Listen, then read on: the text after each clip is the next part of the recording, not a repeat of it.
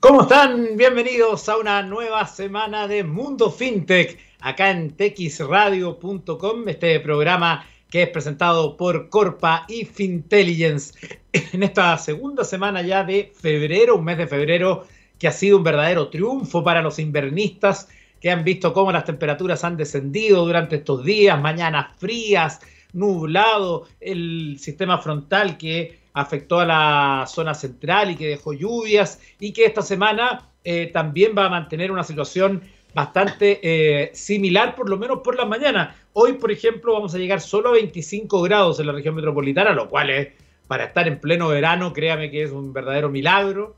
Eh, con una humedad del 47%, bastante alta para ser eh, el mes de febrero. Para el día martes se esperan 26 grados, también nublado por la mañana. El miércoles va a estar despejado, pero se va a nublar por la tarde con 28 de máxima. El jueves nuevamente 25 y el viernes 26. O sea, temperaturas que no van a superar los 30 grados esta semana. Un respiro, un nuevo respiro, digámoslo, ¿ah? porque ya hemos tenido harta, a los que nos, gusta mucho el calor. Em, así que los veranistas tendrán que seguir esperando por días más calurosos en las próximas semanas. Bueno, hoy vamos a tener una interesante invitada, pero antes de eso vamos a revisar algunas informaciones de nuestro ecosistema fintech, partiendo por eh, una que está en el SEO.com, así como se escribe SEO del jefe de la empresa, CEO, SEO.com, no confundir con el SEO del posicionamiento en eh, motores de búsqueda, como en Google, por ejemplo, que ese es con S. Bueno, aquí dice ecosistema Insurtech toma fuerza y busca darle un giro a la industria de los seguros, algo que hemos tocado varias veces en nuestro programa. Hemos tenido varios invitados que han estado hablando de las nuevas formas de seguro, em, planes que son mucho más flexibles, mucho más económicos, entre otras alternativas. Eh, la adopción digital ya no es una función de la edad. Para quienes tienen acceso a la web y las redes sociales, la investigación y la contratación directa de seguros en línea se ha convertido en algo común sin importar las generaciones.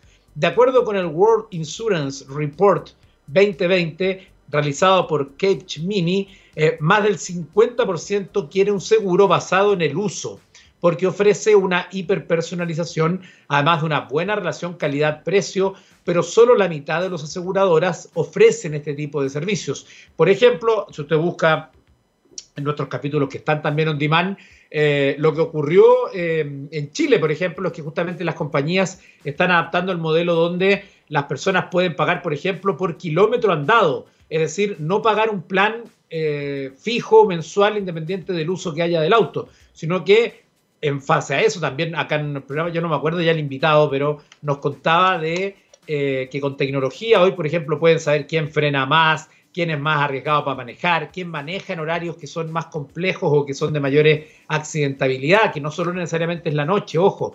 Por ejemplo, si usted maneja hacia el poniente en la tarde, cuando el sol da directo en la cara, por ejemplo, pensando en alguien que vive em, saliendo de Santiago por la ruta 68 hacia el rumbo Viña del Mar, para los que viven, por ejemplo, en las últimas urbanizaciones antes de terminar Santiago, o quizás viven en Curacaví, bueno, si ellos manejan en la tarde, obviamente que tienen mayor riesgo porque la, nitidez o la, molestia que genera el sol, eh, evidentemente que lo hace más, más riesgoso. Bueno, ¿qué más dice esta noticia? Eh, dice que em, las nuevas alternativas como las Insurtech, startups que aprovechan la tecnología para optimizar procesos dentro de la industria de los seguros, comienzan a ser una opción para asegurar bienes o servicios de manera más rápida y son precios más asequibles.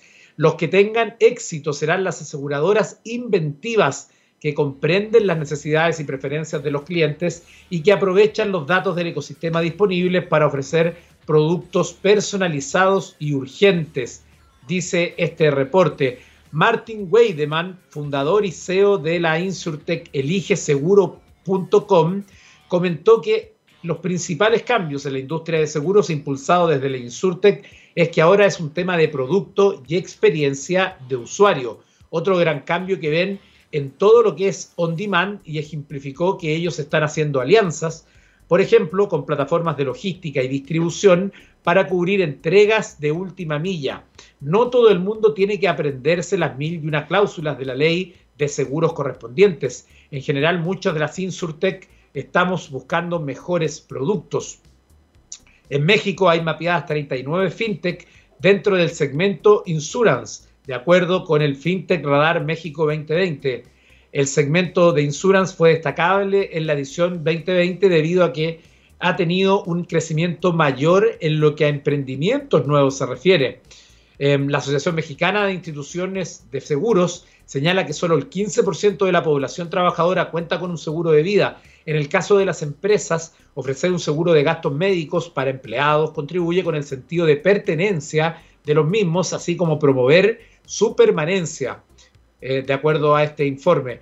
Justamente con el tema de la pandemia se ha elevado la concientización de cuidar a uno de los recursos más importantes de la empresa, que es el capital humano.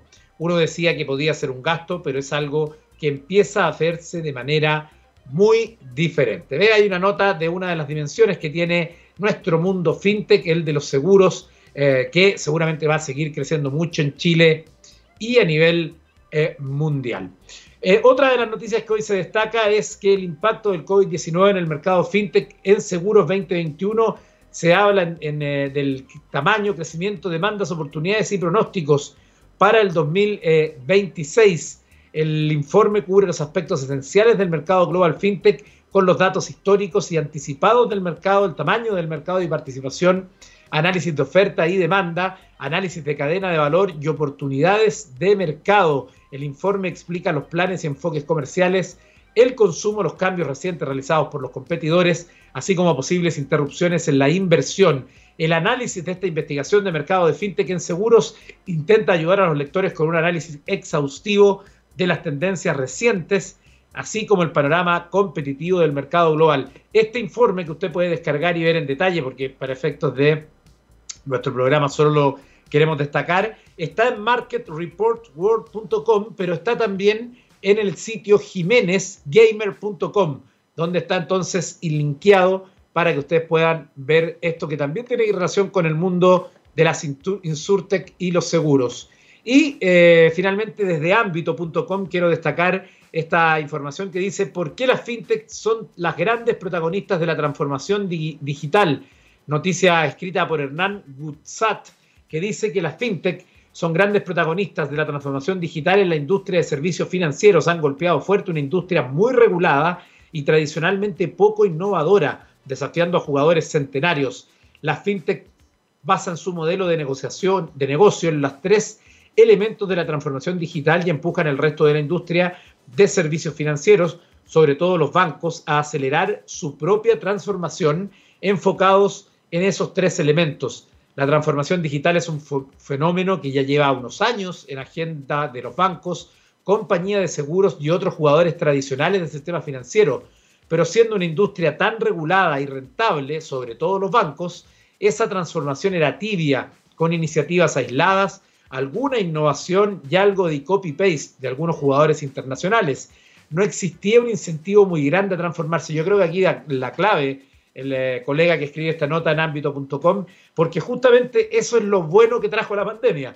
En medio de tanta, tanta tragedia, tantas muertes, tantos contagiados, tantos enfermos graves, tantos colapsos en hospitales, tanto desempleo, tanta desigualdad que ha quedado al descubierto. Dentro de todas esas cosas terribles que han ocurrido en medio de esta pandemia, si hay algo que va a ser bueno para la sociedad es lo que ha generado la pandemia al apurar el proceso de la digitalización de distintas industrias. Y sobre todo esta, la financiera que parecía una mesa donde estaban sentados un par o tres actores y que se repartían la torta como ellos querían sin que nadie los apurara y evidentemente que las fintech han venido a poner ese empuje que se necesita porque va a ser finalmente un beneficio para las personas, tanto en eh, conseguir em, una mayor igualdad en términos de productos financieros, mejores ofertas, mejores oportunidades y también más democratización, porque hay una parte de la población que simplemente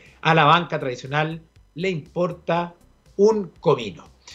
Cuando son las 15 con 12 nos vamos a ir a la música en Mundo FinTech y nos vamos a ir hasta el año 1970. Ahí nos vamos a encontrar con Roadhouse Blues, canción de The Doors para su disco Morrison Hotel del mismo año y que fue escrita por los cuatro integrantes de la banda y producida por Paul Rothschild.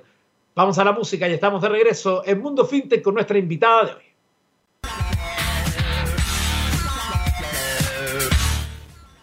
Hoy día vamos a tener tres temazos, le anticipo ya en, eh, la música, pero antes quiero de presentar a nuestra invitada de hoy, contarle algo muy, muy relevante. Tu empresa está tomando decisiones con información de calidad y análisis rigurosos. Sabes qué opinan tus consumidores de tus productos y de la competencia. En Corpa llevamos más de 30 años inspirando conocimiento en Chile y Latinoamérica. Conoce nuestros servicios de estudio de mercado e intelligence en www.corpa.cl. Es el momento de darle la bienvenida a nuestra invitada de este capítulo del lunes 8 de febrero, Paula Manríquez Novoa, broker internacional de Cres Inmobiliario. ¿Cómo estás? Buenas tardes. Hola, buenas tardes. Bien, ¿y tú, Eduardo? Gracias por este contacto. Oiga, eh, como tiene un fondo neutro, eh, porque yo soy muy metido, eh, no sé si está en la oficina o está en teletrabajo estoy en la oficina. Justo hoy día realizamos un webinar, así que estoy acá en la oficina porque terminamos hace poquito, así que desde, desde acá de la oficina. ¿Y están permanentemente ya en la oficina o están con trabajo híbrido? ¿Cómo ha sido este, este año para usted en, términos de eh, adaptarnos a esta nueva modalidad de trabajo? Ha sido un trabajo híbrido. Al principio se trabajaba con teletrabajo por todo el tema de la pandemia y por eh, todo el tema de no tener mucho contacto con la gente. Ahora nos vamos turnando, unos días va cierta parte del equipo, otros días va otra parte del equipo y de esa manera mantenemos eh, todo el tema del distanciamiento social y trabajamos de, de agrupitos. Ya, perfecto, ahí está, ¿ves? Porque vamos recogiendo la, la, experiencia de distintos eh, invitados, porque evidentemente esto es algo que a todos nos ha afectado de una u otra manera, hay algunos que eh, evidentemente no les afectó nada porque ya era, eran parte del teletrabajo, pero evidentemente que hay que ir recogiendo también las distintas experiencias. Bueno, hoy vamos a hablar de invertir en Estados Unidos y ahí hay varias cosas que tú nos puedes contar eh, como experta ahí en Crece Inmobiliario respecto a también los temas de propiedad, invertir en propiedades afuera. Cuéntanos cómo está el escenario general primero para que vayamos conversando al respecto. Mira, siéndote sincera, antes del 18 de octubre nosotros vivíamos en una burbuja inmobiliaria en donde invertir acá en Estados Unidos era perfecto, era un paraíso. Y eh, con todo lo que ha pasado, los clientes empezaron a tratar de diversificar sus patrimonios y eh, empezaron a buscar opciones eh, más hacia el norte, dándose cuenta de que es muy fácil invertir en Estados Unidos y que los precios no son tan diferentes a los que vemos acá en Chile. Entonces empezaron a diversificar su patrimonio y a querer eh, resguardar su capital en dólares.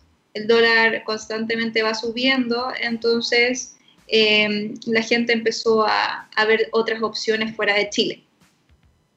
Antes de eso, como te comentaba antes de eso, los chilenos no estaban ni ahí, por así decirlo, con invertir fuera de Chile les daba miedo ver eh, fuera de, nuestro país, pero ahora últimamente eh, los clientes están tratando de diversificar su, patrimonio.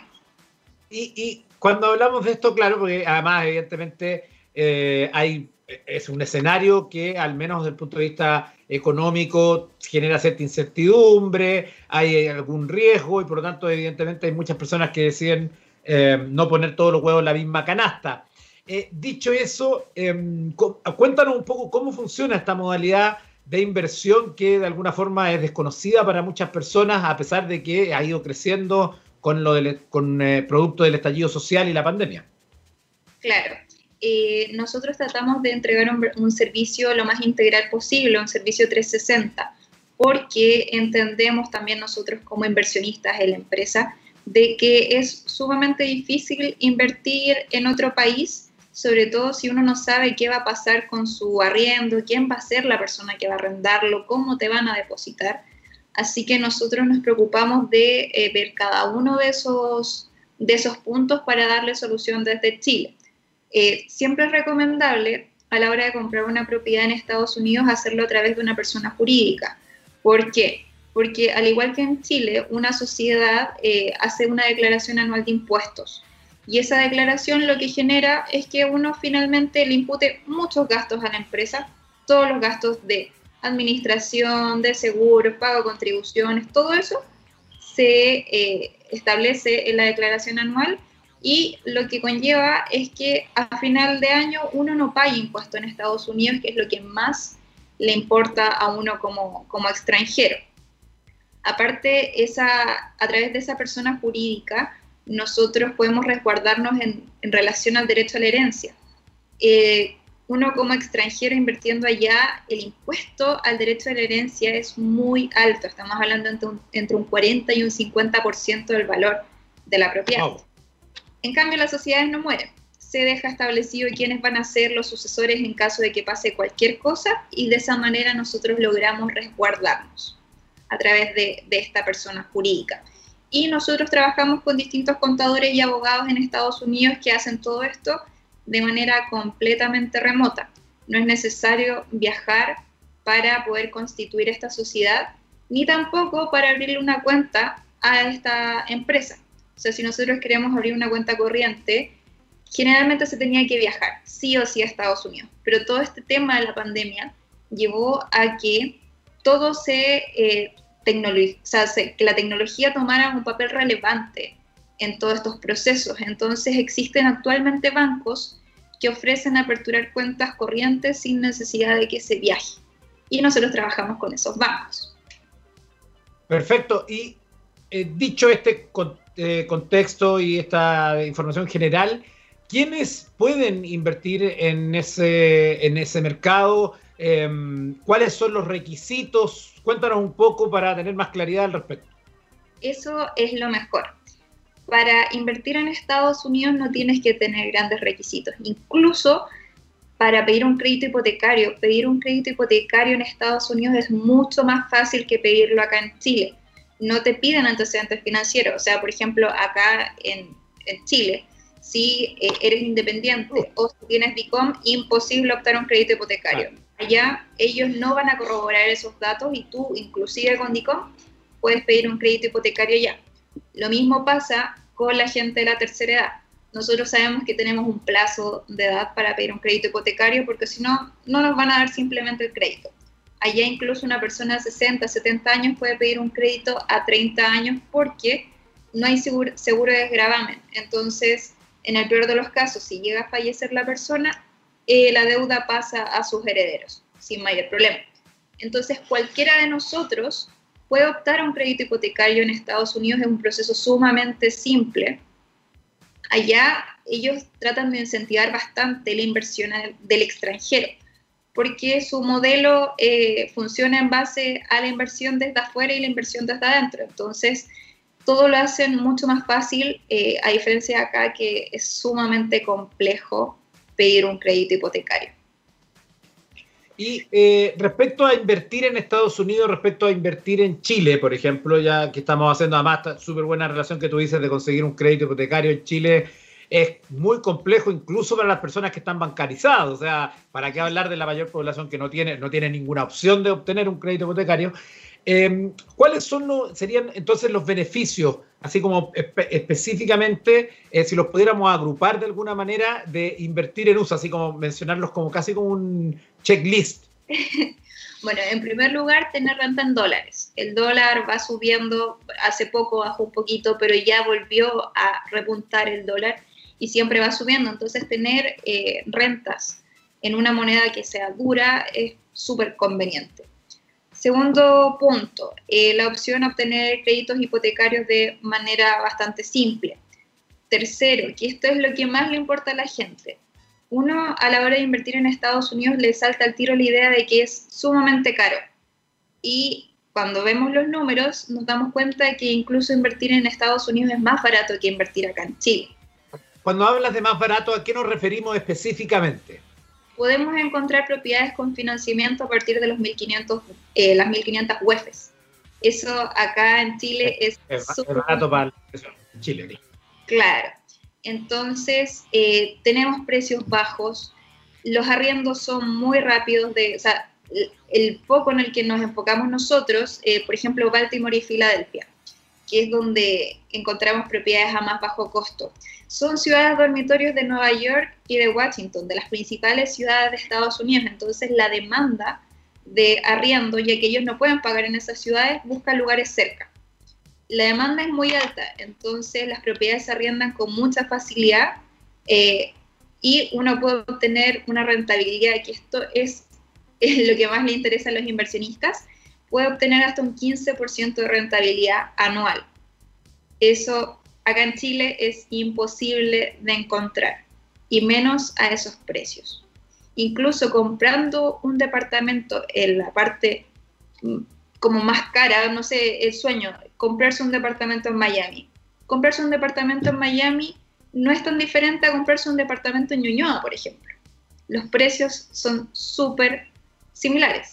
Incluso podemos encontrar departamentos más baratos y mucho más grandes que, que acá en Chile. Mira, ahí está, está caro Ñuñoa, yo en Ñuñoa, ah, es increíble cómo han subido los precios. Estamos conversando con Paula Manríquez Novoa, broker internacional de Crece Inmobiliario. Vamos a hacer una pausa musical y al regreso seguimos conversando de inversión inmobiliaria en Estados Unidos. Nos vamos a ir hasta el año 1975 y ahí nos vamos a encontrar con Aerosmith y la canción Sweet Emotion, una canción que fue lanzada el 19 de mayo de ese año como el primer sencillo del álbum Toys in the Attic y la canción se convirtió en uno de los grandes éxitos del rock. Vamos a la música y estamos de vuelta con Mundo FinTech. Dejamos atrás a Aerosmith y le voy a contar algo muy importante. Aplicar inteligencia financiera te permitirá conseguir siempre beneficios positivos para tu negocio. El dinero crece cuando se invierte con inteligencia. Conocer los riesgos inherentes a cualquier actividad de inversión te permitirá asumir solo los riesgos necesarios. Con nuestra asesoría, asesoría, asesoría perdón, mejorarán notablemente el control de costos, negociación con proveedores y bancos nuestros clientes en promedio logran disminuir en un 30% tras nuestra primera año de asesoría. www.fintelligence.cl para conocer más detalles entonces para aplicar esta inteligencia financiera. Seguimos conversando en este capítulo de Mundo FinTech del día 8 de febrero con nuestra invitada de hoy, Paula Manríquez Novoa, broker internacional de Crece Inmobiliario, que nos estaba haciendo una estupenda introducción y eh, contándonos los requisitos para poder invertir en eh, Estados Unidos. Y sería interesante también saber qué actividades tienen ustedes para que la gente pueda ir eh, conociendo más de esto, porque siempre el, desconocimiento es lo que a veces aleja a las personas, las desanima, y dónde pueden encontrar más información al respecto. Bueno, Eduardo, comentarte que esta semana vamos a estar realizando eh, distintos seminarios web de educación financiera acerca de cómo invertir en Estados Unidos, todos los aspectos que son importantes a considerar antes de hacerlo y vamos a estar hablando de distintos tipos de inversiones. El jueves específicamente vamos a hablar acerca de las inversiones a bajo costo, que fue las que les mencioné anteriormente de las 1500 UEFs. Si quieren inscribirse en estos seminarios gratuitos, pueden hacerlo a través de nuestra página, que es www.creceinmobiliario.com. Les va a aparecer un pop-up y un formulario para inscribirse a este seminario. Estamos haciéndolos todos los días de esta semana, de lunes a viernes a las 12 del mediodía. Así que los esperamos a todos para que puedan aprender acerca de cómo invertir en Estados Unidos de manera inteligente y segura. Perfecto, ahí está la, invitación entonces para eh, conocer más de esta forma de inversión, eh, algo que evidentemente puede ser una gran, una gran alternativa para muchas eh, personas. Aprovecho de, preguntarte, ¿hay algunos proyectos que estén como actualmente para invertir, que pudiéramos mencionar alguno quizás para darle em, de alguna manera cierta em, forma a esto que hemos estado hablando de la inversión? Sí, por supuesto. Nosotros trabajamos en distintos tipos de proyectos. Tenemos proyectos de preconstrucción, de entrega inmediata y propiedades usadas. Eh, en el caso de proyectos específicos, podemos ver todos los proyectos de la, de la constructora Lenar. Lenar es la constructora más importante de Estados Unidos, puede ser Champions Gate, está el proyecto Millennial. Son proyectos sumamente interesantes y con muy buenas rentabilidades. También tenemos propiedades usadas que presentan costos mucho más bajos y que también pueden ir revisándolos en nuestra página y en nuestras redes sociales. Perfecto, ahí está entonces la invitación a conocer eh, Crece Inmobiliario para también eh, poder ir conociendo en detalle con este seminario que van a desarrollar em, el día jueves, me dijiste, ¿no? ¿A qué hora era? A las 12, pero lo estamos realizando todos los días. Hoy día fue el primero, lunes, martes, miércoles, ah. y viernes.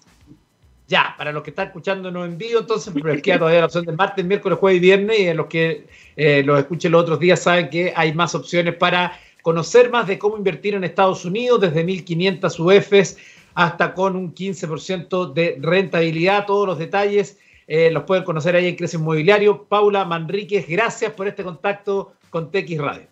Gracias a ti, Eduardo. Que estés muy bien. Chao. Igualmente, chao. Bueno, vamos a revisar algunas otras informaciones que tienen que ver con la tecnología en general. Como usted sabe, me gusta también ir revisando y repasando al final del programa algunas eh, informaciones, por ejemplo, que tienen que ver con la ciberseguridad, la personal, la de los eventos que se van dando. Y hoy en Infobae viene una información eh, relevante para los usuarios de iPhone que dice eh, cómo ocultar el número de identidad de tu iPhone y por qué deberías hacerlo. señala esta noticia entonces que eh, está escrita por Paolo Samovirago. Em, dice que, lo sepas o no, tu iPhone tiene ciertos problemas para guardar secretos. Sin embargo, afortunadamente todavía hay algo que se puede hacer al respecto. Lo que haces en Internet, las aplicaciones que descargas y los lugares a los que vas son puntos de datos que se pueden vincular al llamado identificador de publicidad de iOS. Entre comillas, entre paréntesis, perdón, los teléfonos Android tienen un ID de publicidad similar.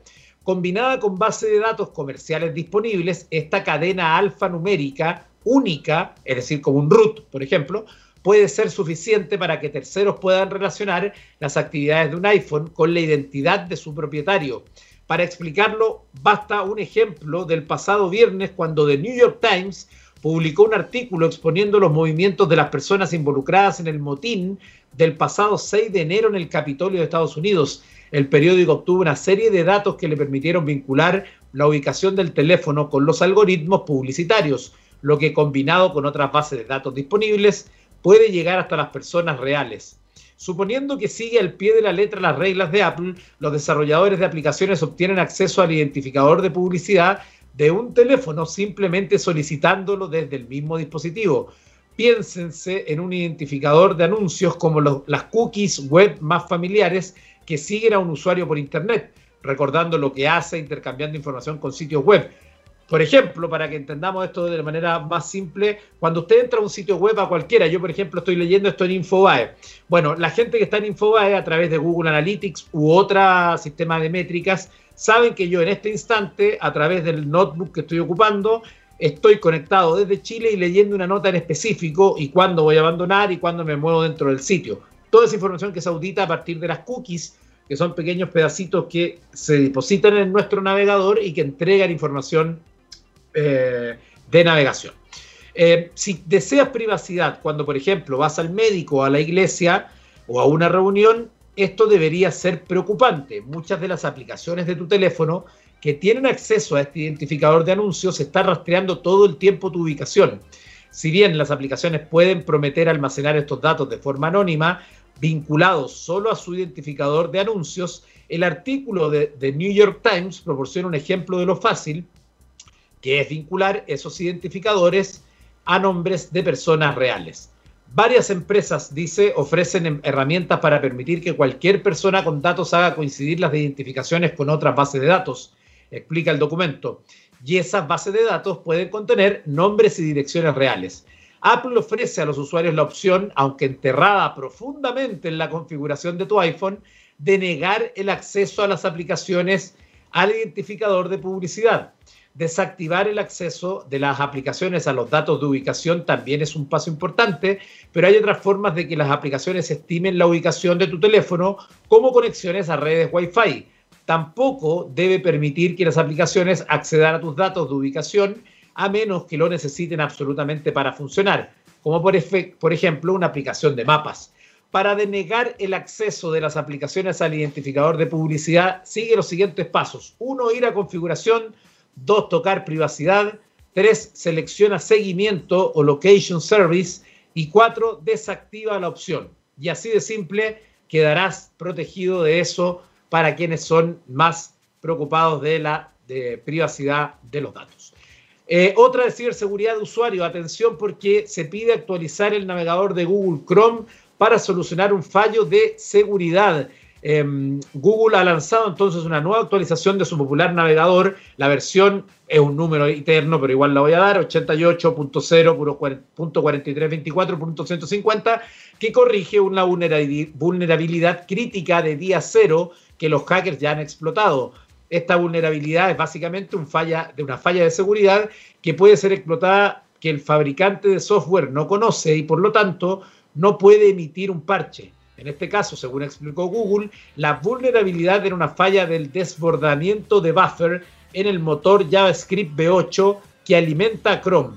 Google dijo que esta vulnerabilidad, denominada CB corta E 2021-21148, fue reportada a la compañía el 24 de enero por el desarrollador de software Matías Wellens. Comillas, Google está al tanto de los informes de que existe un exploit para este, em, para este vulnerabilidad, dijo la compañía.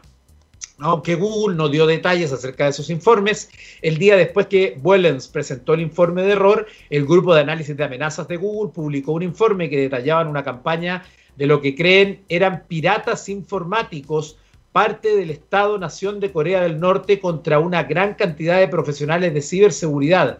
Tres días después, el 28 de enero, los investigadores de seguridad de Microsoft publicaron su propio informe detallando en mayo en mayor profundidad la campaña de hackeo del grupo de hackers al que llamaron Sync y también se le conoce como Lazarus.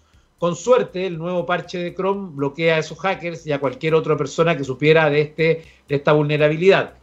Nuevamente, es posible que hayan aprovechado esta vulnerabilidad diferente, pero al tiempo que todos estos informes sugieren que están conectados, independientemente, los usuarios de Chrome deben asegurarse de actualizar el navegador. Para buscar actualizaciones de Chrome, haz clic en Chrome en el menú y después acerca de Google Chrome, Chrome o simplemente escribe Chrome dos puntos barra barra settings guion help en la barra de direcciones y allí entonces va a aparecer si necesitan actualizar su navegador. Así que información también importante a tener en cuenta. Y finalmente algo que se sabía de cajón hace rato, incluso cuando estaba Donald Trump en el poder y pidió cambiar la propiedad de TikTok en Estados Unidos. La empresa va a lanzar un servicio de comercio electrónico en Estados Unidos. Em, TikTok amplía su reto a Facebook en su propio territorio. La compañía china lanzará este servicio de, comercio electrónico que incluirá una herramienta que permite a sus usuarios más populares compartir enlaces a productos y ganar automáticamente una comisión por cualquier venta. Esta es una de las nuevas características previstas para el 2021 que la firma china ha anunciado a sus anunciantes, según varias fuentes citadas por Financial Times. TikTok, propiedad de la empresa china ByteDance, también tiene el objetivo de ofrecer a las marcas la posibilidad de mostrar catálogos de sus productos en la plataforma, según las fuentes TikTok se ha negado a comentar esta noticia que hoy publica El País de España. En octubre pasado, la empresa china alcanzó un acuerdo a nivel global con Shopify, una de las plataformas de comercio electrónico con más empleados en el mundo, para facilitar la creación de campañas publicitarias para la red social en la plataforma de comercio electrónico. Para ello era necesario instalar el nuevo canal de TikTok desde la tienda de aplicaciones de Shopify. Según las informaciones del periódico británico, la firma está poniendo en marcha la compra en directo, una versión para teléfonos móviles de los canales de compras de la televisión, donde los usuarios pueden comprar productos con unos pocos toques después de verlos exhibidos por las estrellas de TikTok. Recientemente Walmart también anunció el lanzamiento de la función de compras en directo. El comercio electrónico se ha convertido en una prioridad para las grandes redes sociales. El año pasado Facebook introdujo un canal de compras digitales en su página principal y herramientas en Instagram para facilitar la compra de productos. El pasado año, durante la administración de Trump, la filial de la China ByteDance se enfrentó a graves problemas en Estados Unidos. Es lo que yo mencionaba antes de leer esta nota. El presidente, el expresidente incluso llegó a amenazar con prohibirla por ser propiedad china. Todavía no está claro qué enfoque adoptará el gobierno de Biden con respecto a las empresas, pero algunos anunciantes parecen estar más relajados con respecto al futuro de la aplicación. De hecho, la semana pasada TikTok anunció su primer acuerdo importante con una agencia de publicidad que dará al grupo un acceso prioritario a sus últimos productos publicitarios. Era de cajón, yo lo dije en este mismo programa hace unos meses que TikTok iba a abrir su comercio electrónico en Estados Unidos. Nos vamos con esta gran canción. Yo le dije que teníamos puros temazos hoy día. Nos vamos a despedir con esta canción escrita el año 1969 por Mick Jagger, mientras que la música la puso Kate Richards. Sí, nos vamos con esta canción de The Rolling Stones, Gimme Shelter, que no fue tan exitosa en el ranking Billboard, no es la primera y no será la última excepción de grandes canciones que no llegaron al número uno en su época. Gracias por su sintonía en Mundo FinTech, gracias a Corpa y Fintelligence que nos permiten presentar este programa. Sigan la sintonía de texradio.com.